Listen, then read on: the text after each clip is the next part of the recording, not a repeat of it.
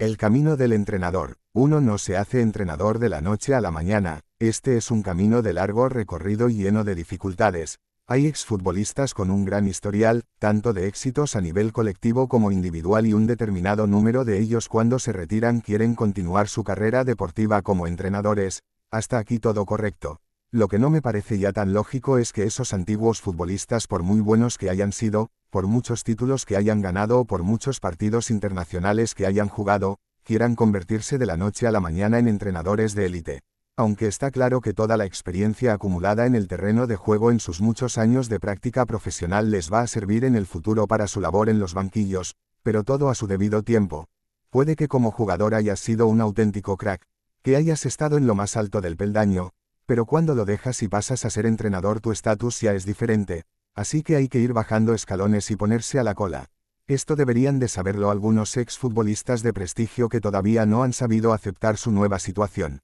Ser entrenador es otra cosa muy distinta a ser jugador y solo con la experiencia de haber sido futbolista no vale. Hay que estudiar, hay que prepararse, hay que saber manejar todos los hilos de una profesión muy difícil en la que el entrenador como director de un grupo de personas ha de saber desenvolverse en situaciones muy comprometidas, tanto a nivel humano como deportivo. No basta con saber de fútbol, el aprendizaje y el perfeccionamiento son muy amplios y abarcan muchas materias en las que el técnico tiene que demostrar una serie de capacidades imprescindibles para el ejercicio de su profesión, y eso no quiere decir que el nivel de preparación asegure el éxito ni mucho menos, ya sabemos que la pelota es caprichosa, pero indudablemente el entrenador preparado y con un amplio arsenal de conocimientos siempre tendrá más probabilidades de triunfar. Me hace gracia escuchar a algún futbolista recientemente retirado decir que ya se encuentra perfectamente capacitado para entrenar en primera división, sin ni tan siquiera haber entrenado ni a un equipo de alevines, más humildad, por favor, y más respeto para otros entrenadores que no tienen nombre,